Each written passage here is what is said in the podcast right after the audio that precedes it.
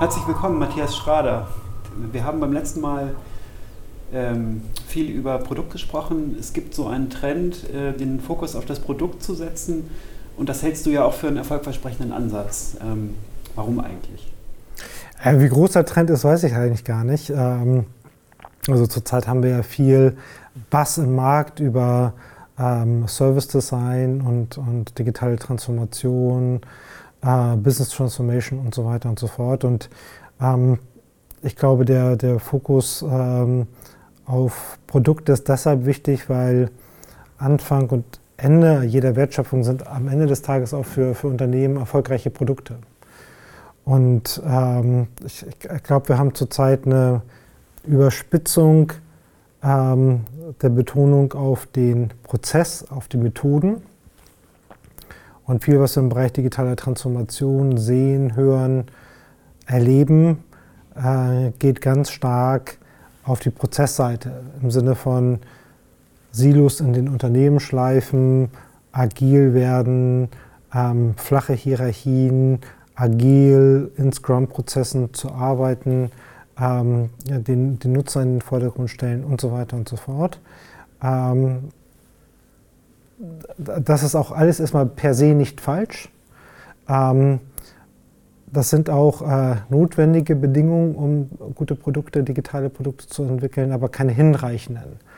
Ähm, also das ein, ein, ein, ein, schönes Beispiel sind ja die, die ähm, Disney-Touren ähm, deutscher Manager in Silicon Valley, wo sie sich halt anschauen bei den ähm, 10, 12 erfolgreichen Unicorns, wie ähm, wie sie arbeiten. Und da sehen Sie natürlich, dass bei den Googles, bei den Facebooks, bei den Übers dieser Welt ähm, wird genau mit diesen Prozessen, die ich eben beschrieben habe, gearbeitet.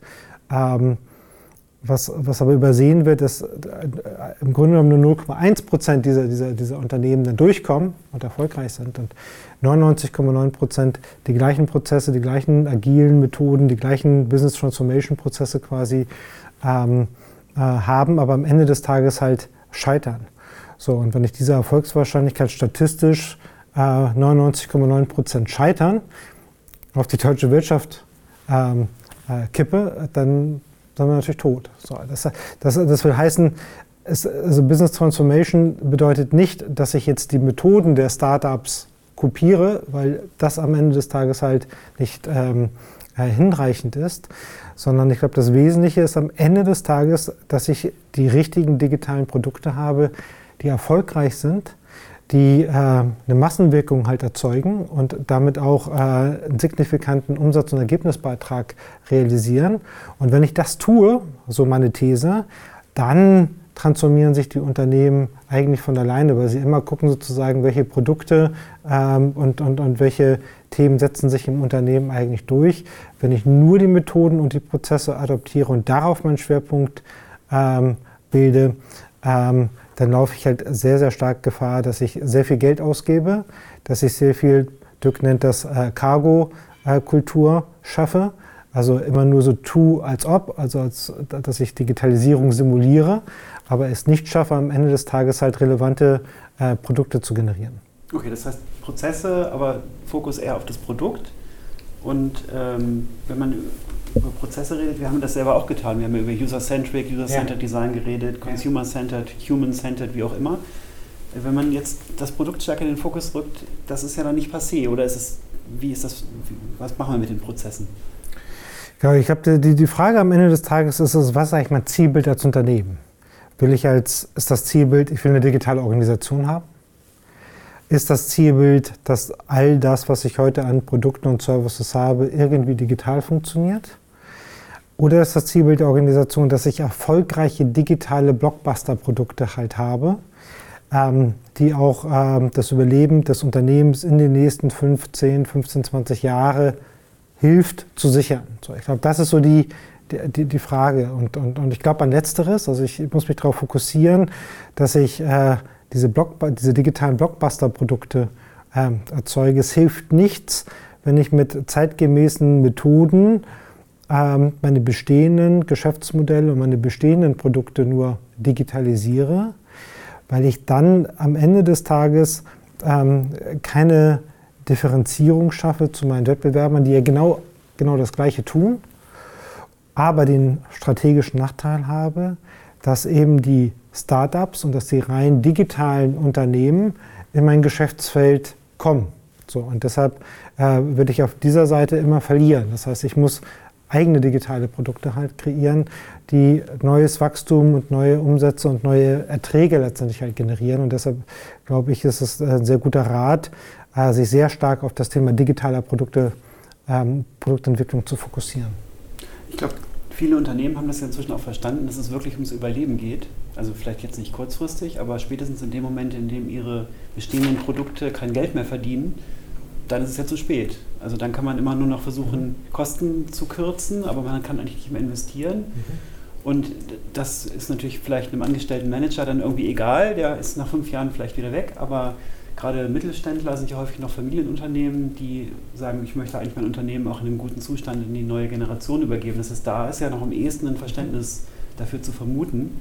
Für diese, und die haben das ja auch in der Vergangenheit schon gemacht, dass sie mhm. ihre, ihr Geschäft neu erfunden haben. Insofern, ja. Glaube ich, sind ja da die Voraussetzungen vom Mindset her da, aber die sind ja dann in der Regel gar nicht digital diese Leute? Oder müssen die Digitalkompetenz Ja, ich glaube, man findet beides halt im Mittelstand. Also gerade durch den von dir eben angesprochenen Generationswechsel findet man sicherlich dann auch Mittelständler, die, ähm, wo, die, wo, die, äh, wo der Generationswechsel äh, schon vollzogen ist oder kurz davor steht, sodass auch sozusagen dieses Bewusstsein für, für digitale Themen äh, im Vordergrund steht. Aber in der Tat ist es halt die Frage, wie ich das am Ende des Tages halt organisiere und auf wie viel äh, Themen ich eigentlich wetten kann. Also ich glaube, wenn man, wenn man ähm, nochmal so ein bisschen so dieses äh, Startup-Beispiel nimmt und die These vertritt, ähm, es reicht nicht, die digitalen ähm, Prozesse zu simulieren, äh, sondern man muss auch ähm, am Ende des Tages, am Ende des Prozesses die richtigen Produkte entwickeln, die dann am Ende des Tages eine Chance haben, sehr, sehr erfolgreich zu sein. Dann muss man auf mehrere Felder setzen.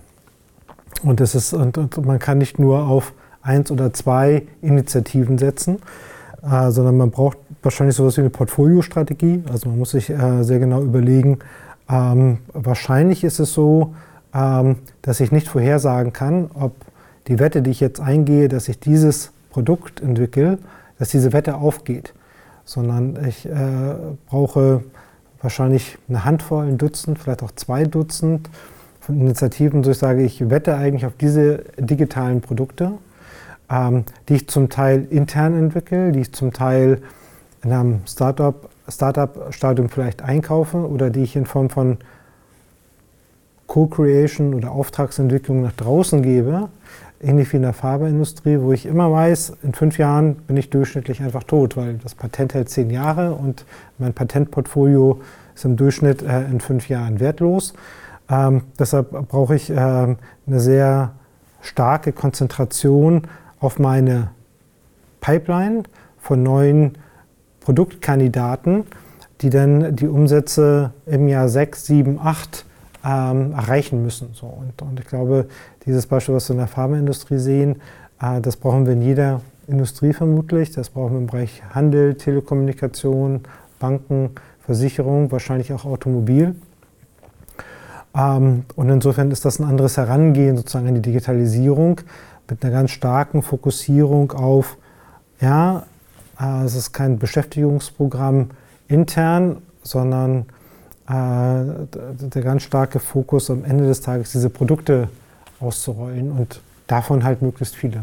Ja, die spannende Frage ist ja, ich vermute fast, es gibt noch wenig erfolgreiche Beispiele dafür. Also das war ich hatte gerade den Podcast von, von äh, Alexander Graf und Florian Heinemann gehört. Die haben dann auch gefragt, ja, wo sind denn eigentlich die erfolgreichen Beispiele dafür? Fällt dir was ein? Nö. Das ist ein bisschen schade, weil das die, äh, man hätte natürlich schon gerne mal so ein, so ein Role Model, also den Mittelständler, der schon diesen Prozess schon hinter sich hat, aber wahrscheinlich ist das einfach noch zu früh. Also die ja, du sagtest ja äh, eben zur Einleitung, äh, die Produktzentrierung sozusagen, äh, das ist jetzt Trend.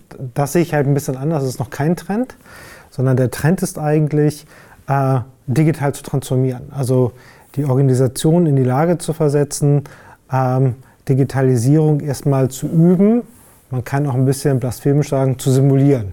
Ja? Und was, was passiert?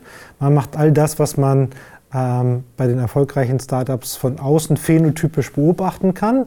Also flache Hierarchien, keine Krawatten mehr, Dutzkultur, ähm, agiles Arbeiten, ähm, äh, Backlog äh, im Scrum-Prozess, ähm, äh, Nutzerzentrierung, interdisziplinäre Teams, ähm, ähm, nutzerzentrierte Arbeitsweise, äh, Post-its an den Wänden. So. Also so ist das ja eigentlich in, in, in, jedem Unternehmen, in dem man heute reinkommt, wird man irgendwo große Flächen finden, wo, wo auf diese Art und Weise gearbeitet wird. Wenn man reinschaut, was wird dort gearbeitet, dann werden eigentlich zu 90 Prozent, so meine Beobachtung, die bestehenden Geschäftsmodelle und die bestehenden Produkte einfach inkrementell mit einer anderen Methode optimiert. Das hilft aber nicht. Das so. war ja auch lange, aber lange Zeit ja eigentlich sehr erfolgreich. Das ist ja eigentlich das Modell. Ja, ja, genau. So. Und deshalb ist das sozusagen ist dieses, äh, dieses äh, Thema ähm, äh, Transformation äh, auch sehr leichtgängig ist, man Organisationen zu bauen, weil, aha, jetzt gibt es eine neue Prozessmethodik, wie ich arbeiten muss. Früher habe ich so gearbeitet, jetzt arbeite ich halt anders. Das kann man schulen, das kann man methodisch über Unternehmensberatung in eine Organisation einmassieren. Ähm, da kann man Handbücher drüber schreiben und jetzt im Grunde genommen los. Das können Unternehmen sehr stark exekutieren. Ähm, womit Unternehmen, und, und, dann gibt es halt im Grunde genommen den Fahrplan, wie ich jetzt tatsächlich meine bestehenden äh, Geschäfte, die ich halt habe, ähm, in der Customer Journey analysiert habe, in einzelne Tasks aufgeteilt habe, jetzt Schritt für Schritt digital automatisiere. Das ist ein, ein, ein, ein gesicherter Prozess, der verspricht sehr viel Prozesssicherheit. Ähm, und der verspricht am Ende des Tages auch im ersten Schritt ist meine Logik, weil durch diese Digitalisierung der einzelnen ähm, äh, Schritte, die vorher fragmentiert waren, kann ich in Excel auch irgendein Business Case rechnen, genau, sozusagen. Genau, also hohe Rationalisierung. Äh, genau, also ho hohe Prozesssicherheit und, und, und, und ich kann Business Case sozusagen rechnen.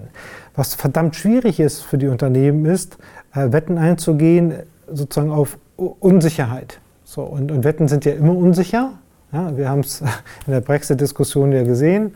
Die Wettbüros haben gesagt, 85 Prozent äh, remain. Dann ist es äh, nicht so gekommen. Also Wetten sind per se immer unsicher. Sie äh, gehen oftmals nicht auf. Und das gilt eben für Produktentwicklung. Nochmal das Beispiel Pharma als Gegenbeispiel, als Kontrastfolie in der Industrie.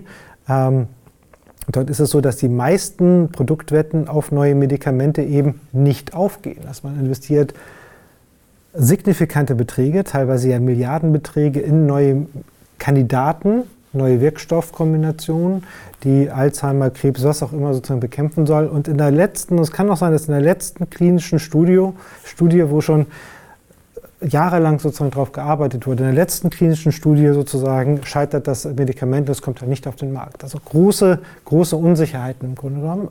Dadurch aber ähm, äh, mitigiert, dass ich ein ganzes Portfolio, und wenn ich Glück habe, ne, also ein erfolgreiches Portfolio sozusagen an Kandidaten habe, die es dann doch in einem überschaubaren Zeitraum, wenn man diesen Fünf-Jahres-Rhythmen beispielsweise denkt, schaffen durchzukommen und das Fortbestehen des Unternehmens halt sozusagen retten. Aber in einzelnen Investitionen hat sich das Management und die Kultur des Unternehmens daran gewöhnt, zu scheitern. Ja, so und, und ähm, und, dieses, und diese, diese äh, Kultur, dass halt Produktentwicklungen halt scheitern können, das ist, glaube ich, das ist, glaube ich, ganz schwer. Ja, also jede einzelne Entscheidung kann mal scheitern und auch mal eine bestimmte Entscheidung kann scheitern, aber dass ich in einem Unternehmen sage, ich baue mir jetzt ein Portfolio auf von, von, von, von 20 Produktkandidaten, ja, also da mache ich das, da mache ich das und da mache ich jenes und dann 20 Teams aufzusetzen, unterschiedlichen äh, Methoden, Startup, Inhouse, Auftragsforschung, Auftragsarbeit und, und, und, und versucht die sozusagen durchzubekommen, das ist halt eben verdammt schwierig, sozusagen diesen, diesen, diesen Wettbewerb zu organisieren. Ähm, und das sehe ich in der Tat überhaupt nicht. Also ich sehe sehr monolithische Digitalisierungsprojekte in den Unternehmen, die ganz stark ähm, äh, durchprozessiert sind, wo es einen ganz äh, klaren Business Case sozusagen gibt, der am Ende des Tages halt herauskommt. Und der wird eigentlich die, das Thema der Unsicherheit, was eigentlich das wesentliche Momentum ist, um erfolgreiche Produktkandidaten zu bauen. Also das Momentum der Unsicherheit wird aus dem Prozess eigentlich rausgenommen. Und paradoxerweise, wahrscheinlich scheitern dadurch halt die meisten Digitalisierungsprogramme. Dafür ist es aber jetzt in der Regel noch zu früh, das jetzt äh, über den Kamm sozusagen zu scheren. Aber ich glaube, das ist sozusagen die, die Gefahr, die ich aktuell im Markt sehe. Und deshalb eben der Fokus nicht auf digitale Transformation. Das, diese, wenn man das in so einem Hype-Cycle sozusagen sieht, ist das wahrscheinlich gerade so Peak-Time für Business Transformation, dass das nicht der wesentliche Punkt ist, sondern der wesentliche Punkt sollte sein für das Management, den Fokus zu haben, erfolgreich Produktkandidaten zu entwickeln. Ähm, und ich glaube, das braucht eine etwas andere Herangehensweise. Man könnte sich ja fragen, sind eigentlich die Medienhäuser zum Teil sogar schon relativ weit vorangeschritten auf diesem Weg, weil so ein Springer, Burda, Holzbringer, alle haben ja sehr früh in digitale Themen investiert und haben auch überhaupt keine Scheu gehabt in völlig fremde, wo man sich gefragt hat, wieso investiert ein Medienhaus jetzt in Hundefutter oder so, also in völlig fremde Themen zu investieren. Aber dadurch haben sie ja inzwischen schon auch ein Digitalgeschäft aufgebaut, was eine gewisse Signifikanz erreicht hat. Teilweise verdient das schon Geld, teilweise wird dann noch weiter investiert. Und das ist auch schon ziemlich diversifiziert. Also sie haben ja verschiedene Wetten im Grunde genommen laufen. Ja. Ist das dann, äh, wir haben ja immer geschimpft über die Medienbranche, die irgendwie die Digitalisierung nicht so richtig hinkriegt, aber war das nicht dann rückwärts betrachtet sogar eine gute Strategie? Ja, glaube ich schon. Also es ist ja im Grunde genommen eine klassische Portfoliostrategie, ne? dass ich weiß, dass eigentlich mein bestehendes Geschäft, das ist auch mittelfristig wahrscheinlich tot, ja, also oder viel, viel kleiner als das, wie es jetzt ist. Die Anzeigenmärkte, die Lesermärkte verändern sich dramatisch. Und dass ich dann schaue, nicht, wie kann ich inkrementell in bessere Titel investieren, dass ich sage, okay, jetzt mein Wochenmagazin, das funktioniert halt nicht sehr gut, dann mache ich daraus ein Monatsmagazin, was doppelt so dick ist und äh, optimiere nochmal am Papier und an der Drückqualität und so weiter und so fort. Also keine inkrementelle Optimierung des Bestehenden oder ich digitalisiere jetzt die, die, die, die Produktionsprozesse. Ne? Also ich digitalisiere jetzt ähm, äh, dass ich noch ein bisschen äh, smarter, intelligenter, kostengünstiger jetzt äh, mein Wochenmagazin halt produziere. Das ist ja, das ist ja auch schon weitgehend ausoptimiert. Ja, ja, genau. Aber das, aber, das, aber das erleben wir ja in vielen Unternehmen. Also jetzt digitalisiere ich das Bestehen. Ja, also jetzt digitalisiere ich den Produktionsprozess und ich digitalisiere das Produkt als solches, indem ich halt aus dem, aus dem Printmagazin ein PDF mache oder eine, eine Website oder ein ein Kiosk-Angebot äh, fürs Tablet. So, und, und, das war relativ schnell klar, dass, dass, diese, dass diese Wege halt nicht funktionieren und dass die letztendlich halt äh, nicht äh, ähm, das Unternehmen oder die, die Branche retten werden und die, die Umsätze halt bringen. Es gab kurzzeitig natürlich immer Hoffnung. Ne, ui, da gibt es jetzt ein Kiosk-Modell, ui, da gibt es jetzt äh, den, den, den, die, die Bannerwerbung, also immer kurzzeitige Phasen sozusagen der Hoffnung, äh, dass sich die alten Geschäfte ähm, äh, transformieren lassen, aber doch immer eine extrem schnelle Ernüchterung äh, dessen, dass das am Ende des Tages nicht funktioniert und deswegen eben der radikale Schwenk zu gucken, okay, was kann ich dann eigentlich mit meinen Kompetenzen noch machen? Ich habe beispielsweise äh, genügend Reichweite, die ich erzeuge, die ich aber heute nicht mehr verkauft bekomme, dann nutze ich doch die Reichweite, die ich halt quasi umsonst habe, die ist eh da in meinem Magazin oder meinen TV-Sendern oder was auch immer. Und diese eh da Reichweite, die nutze ich, um mich sozusagen über Equity-Deals beispielsweise in andere Geschäfte, im E-Commerce-Beispiel, du hast es genannt, oder im touristischen Beispiel einzukaufen, dafür Gesellschaftsanteile zu bekommen und dann halt mit dem äh, mit der Media Power, die ich habe, aber nicht mehr verkaufen kann, dann diese neuen Geschäftsmodelle, in die ich investiert habe, die nach vorne zu bringen. Also das ist schon eigentlich ein grenzgenialer ähm, ähm, Weg, wie ich eigentlich mein, mein altes Asset, was auf den ersten Blick nicht mehr viel wert ist, noch nutzen kann, äh, um mein neues Asset äh, zu stärken. Genau, das ist ja dann im Grunde die Frage jetzt an andere Branchen. Was sind eigentlich meine Assets, die ich da irgendwie nutzen kann in diesem in, in diesem Prozess. Also das wäre vielleicht ein Ansatz für eine intelligente Portfoliostrategie zu sagen, okay, ich habe da ein paar Assets und jetzt habe ich ein paar Wetten laufen und ich muss das irgendwie intelligent matchen, dass ich meine Assets vielleicht ähm, da einbringen kann in diesem Prozess.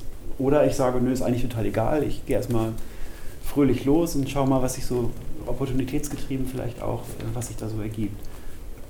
Genau, also, also so, so sehe ich das. Nicht? Also wenn ich eine designgetriebene Automobilmarke bin, dann, dann habe ich Assets, dann habe ich ähm, in der Regel einen starken, erfolgreichen Brand, ich habe äh, Design Capabilities, ich habe auch äh, gewissermaßen Zugang äh, zu Nutzern, zu, zu Kunden. Und wenn ich dann halt schaue, wie kann ich dann eigentlich diese äh, Fähigkeiten äh, nutzen, um in andere äh, Geschäftsmodelle, ob das jetzt Mobility Services sind oder andere Services, reinzugehen, ähm, dann ist das genau ähm, die, ähm, der Weg, den man halt gehen sollte. Also das, was jetzt bekanntes Beispiel, Tesla mit, dem, mit, dem, mit, der, mit der Akkutechnik, kann ich diese Akkutechnik dann auch für zu Hause halt nutzen. So, das, ist, ähm, das ist ja äh, ein schönes Beispiel. Volkswagen hat das mit Blockkraftwerken versucht und zu sagen, wo kann ich den,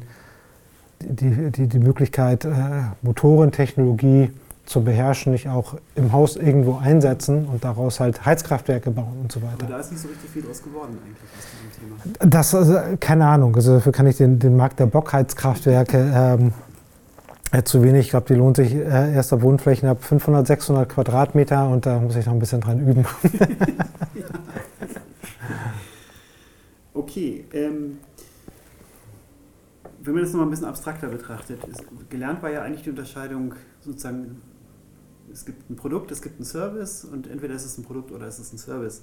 Aber so ein bisschen merkt man ja auch schon, wir reden heute über Produkte, wo man sich fragt, okay, das ist ja eigentlich kein, kein physisches Gut mehr. Ja. Das heißt, es ist im Grunde genommen ein Service. Ist diese Unterscheidung, gibt es diese eigentlich noch? Oder ist eigentlich ich glaube, das ist, ich, ich, ich glaube, das ist eine typisch deutsche Unterscheidung, ähm, weil ich glaube, Deutsche eine Schwierigkeit hatten, was die Wertschätzung von Dienstleistungen halt angeht.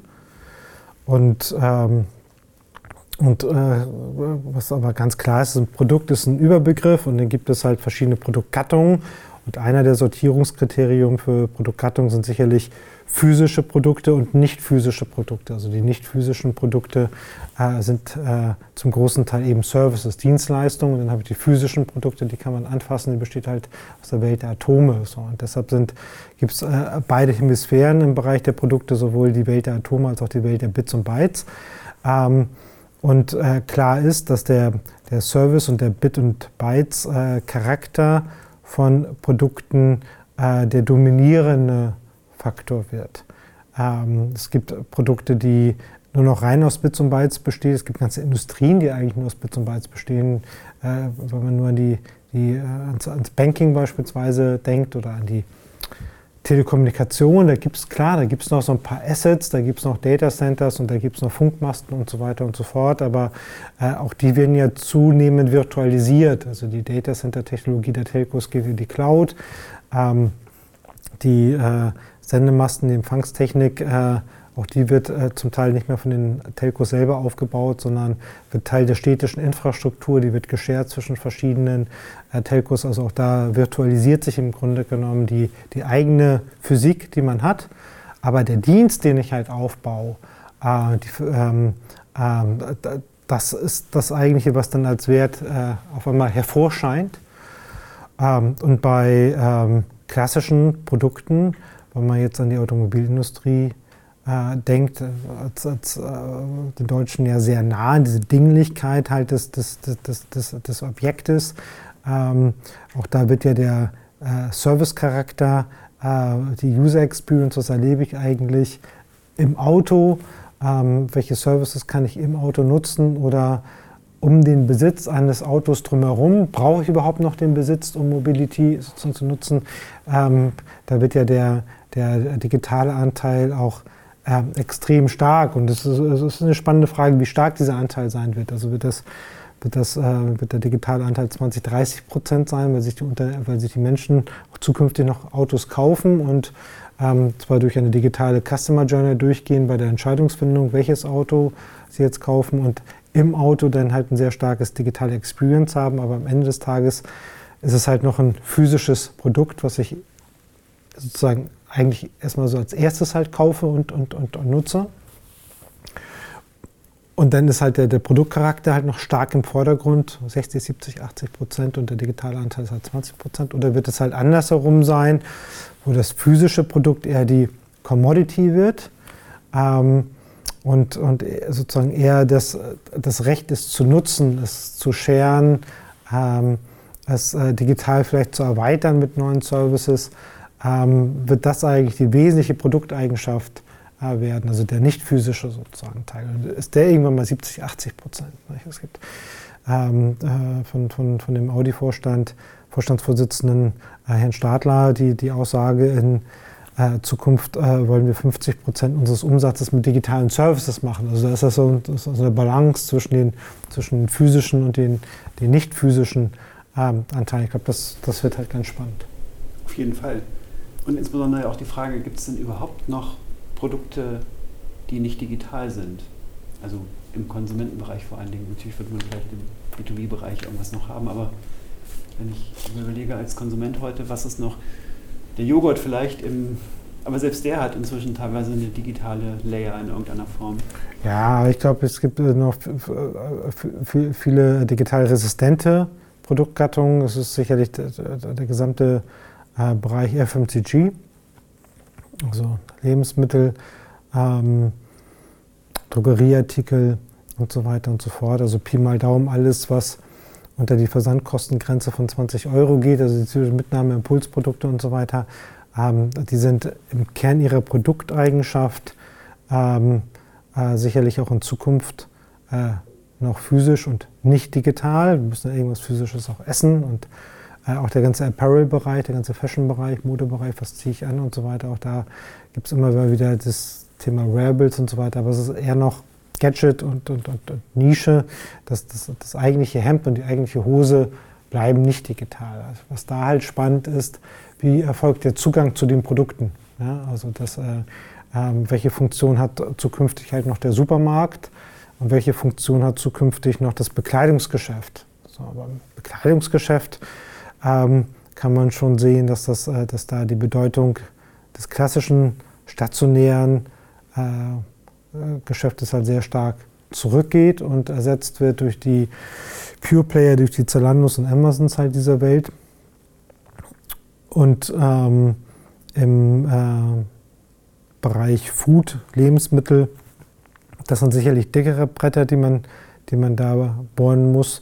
Da ist es halt noch nicht entschieden, wie stark dieser Service-Charakter, ich kann mir jetzt online mein oder digital ähm, auf mobilen Devices vor allen Dingen ähm, meinen äh, mein Wocheneinkauf ähm, organisieren und äh, kann das halt mit der gesamten Familie vielleicht tun und vergesse auch nichts und, und, und, und die Lieferqualität und Geschwindigkeit und das, das Pricing sozusagen stimmt.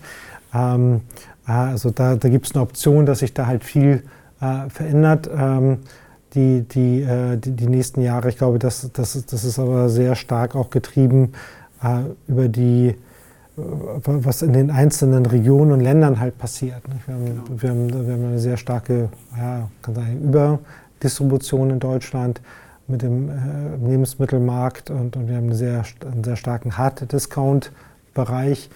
Ähm, das wird da, äh, es wird zäh werden, das, das durch, durch ein äh, Lieferantenmodell oder durch Liefermodell sozusagen zu ersetzen. Das ähm, wird es vielleicht so zwiebelmäßig in, in innerstädtischen, gentrifizierten Gegenden geben, ähm, äh, wo die Leute auch kein Auto mehr haben für den Wochenendeinkauf und, und, und wenig Zeit und, und, und das Preispremium bezahlen. Ähm, in der Fläche ähm, wird das aber wahrscheinlich weniger erstmal die nächsten Jahre ein Thema sein. In anderen Ländern mag das anders sein. Also das, genau, ähm, Frankreich und England sind da schon deutlich weiter, was das angeht. Also die, genau. die großen, also mehrere große eigentlich haben das schon auch signifikante Anteile genau. in diesem Bereich. Genau, also ich glaube, das ist da, also da wird auch die, äh, da geht das alles, das Zitat, die, die Zukunft ist schon da, sie ist nur unterschied, in unterschiedlichen Geschwindigkeiten und Regionen ausgerollt. Okay, Mathis, für heute erstmal vielen Dank ich glaube, da haben wir schon wieder eine Menge gehört und äh, ich freue mich auf die nächste Runde. Ja, danke Martin.